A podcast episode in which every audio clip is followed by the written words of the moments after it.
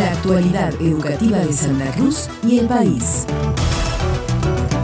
La modalidad de educación intercultural bilingüe y el Instituto Doctora Elsa Barbería acompañaron las celebraciones del nuevo ciclo anual Mapuche Guiñoy Tripantu en Puerto Santa Cruz. La coordinadora provincial de educación intercultural, licenciada Marcela Alanís, agradeció la invitación por parte de la comunidad mapuche tehuelche Love Mapu a participar de esta ceremonia que se celebra entre el 21 y el 24 de junio con cada solsticio invernal. El día 24 de junio, la modalidad de educación intercultural bilingüe y el Instituto Doctora Elsa Barbería del Consejo Provincial de Educación de Santa Cruz, compartimos las actividades organizadas por la comunidad Mapuche Tehuelche Love Mapu de Puerto Santa Cruz en torno al Huiñau Tripantu, que es el inicio del nuevo ciclo, en este caso para los pueblos mapuche y mapuche tehuelche. La jornada inició con la tradicional ceremonia en la costanera local y luego propició un espacio en el Teatro Sociedad Española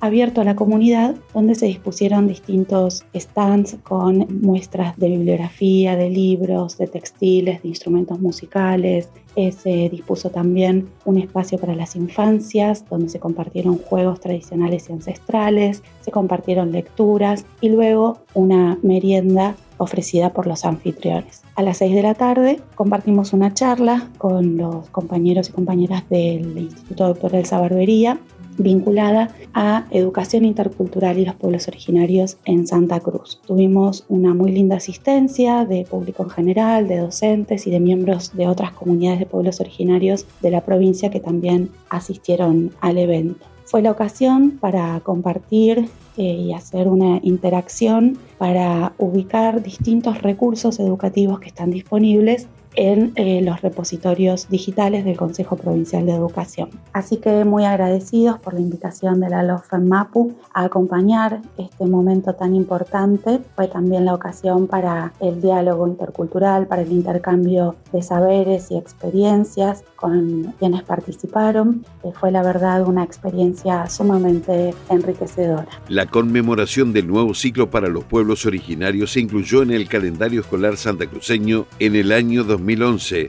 y representa un momento para acercarnos a las cosmovisiones originarias y saberes ancestrales respecto del ritmo de los ciclos y la relación de las personas con la naturaleza.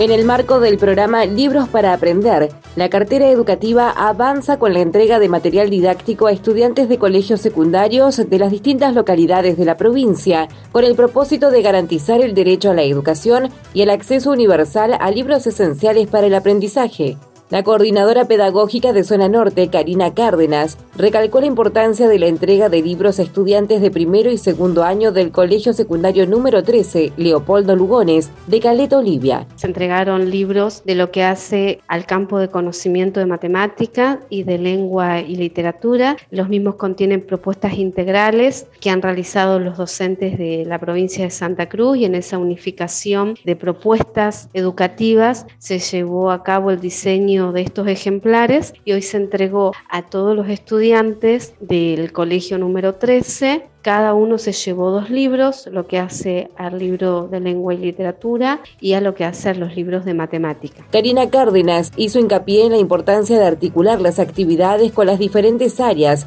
para promover el potencial educativo de estos recursos en la enseñanza integral y destacó que estos libros son un puente entre la escuela y la familia.